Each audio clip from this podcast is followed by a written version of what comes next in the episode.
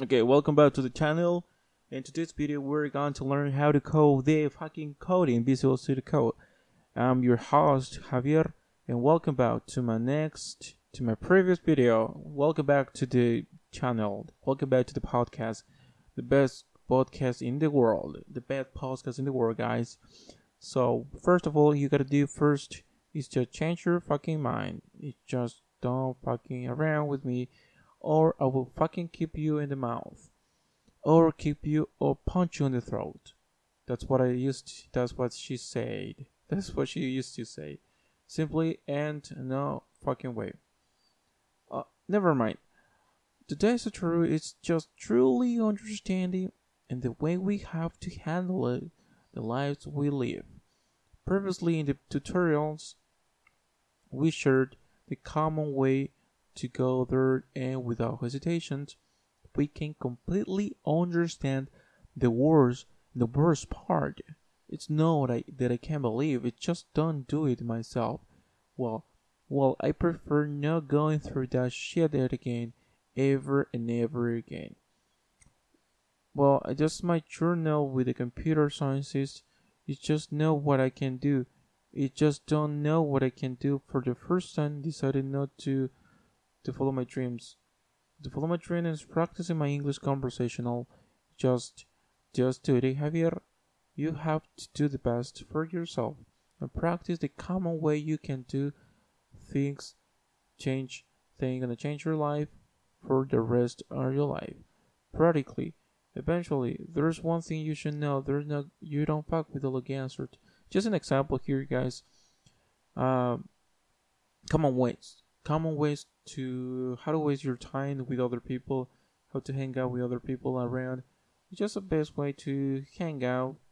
Why not? You just give a try, try to know to hurt, be a harmful personality, uh, understandable, the best you are. I can relate it to this relationship, toxic relationship, and expect an explicit conversation with no shit. Alright, let's get started with the first one. And the first one is have your don't now expose yourself with some someone else. You have to do your best. People around you treat you like shit. You think you're a thumb guy, a dump, but are otherwise unless you get betrayed by someone else it's not reasonable to get it forgotten. To get it done spin it spin it off spin it off the machine card, spin it off the card. I don't know what the hell. Eventually, we'll know what the hell I'm saying. Eventually, I will know what the hell is going on here. Here, eventually, I would I will know what the hell is going on here. Uh, I, my English is improving. Yes, it is.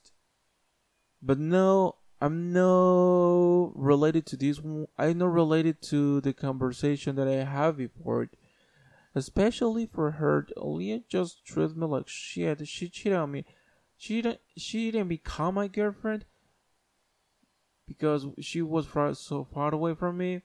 She was living in Florida, Sarasota. She was living from Florida. I just can't say she's from Florida, and nevertheless, she just got a boyfriend. Only thing that I just I fell in love with this girl. At the end of the day, I don't deserve to be happy.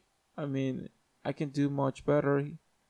I can do much better quotations, explicit content, and know the fucking way.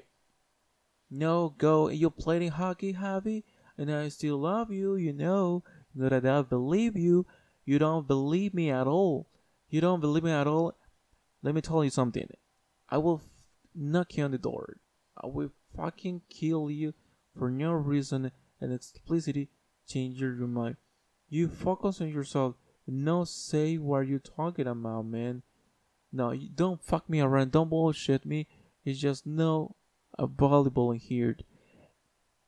What I'm trying to say is don't expose yourself. Be a better person. To no harm people that love you don't buy the hand that fits you, okay? Just does bullshit around you. You will understand eventually. And first of all, and second of all, you will die eventually. So please let me know in the comment if there is another way to comment this i don't like this tutorial just for other purpose that i can believe just myself and otherwise people